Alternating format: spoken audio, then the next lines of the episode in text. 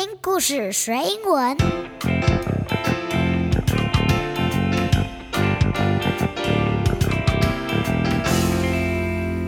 It's time for a story.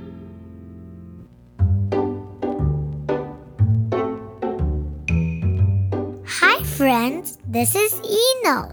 Do you like dinosaurs? Today, I wrote a story about my pet dinosaur.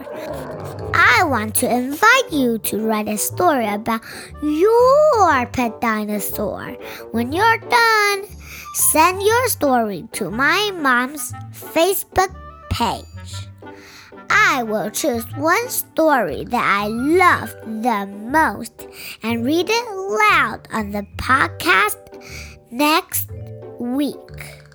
Today I am going to read you the story My Pet Dinosaur. It was written by me and read to you by me. Get your little ears ready and let's get ready for the story.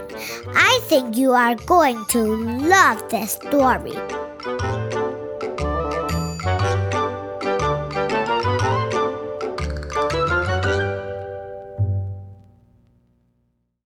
Am going to tell you a story about my pet dinosaur named George. Everyone was scared of George. First, my pet dinosaur was ready to sleep. I read him two or three stories. That morning, when I woke up, I waked George up.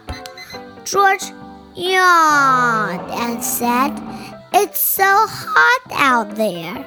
I said, Let's go to the water park. Okay? Okay, said George. We ate breakfast. We put on our clothes. Next, we got to the water park. We jumped in the pool. Splash! Let's go on the water slide, I said. Last, we were hungry.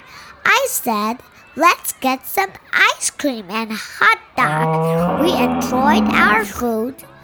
And this is the story about my pet dinosaur. The end.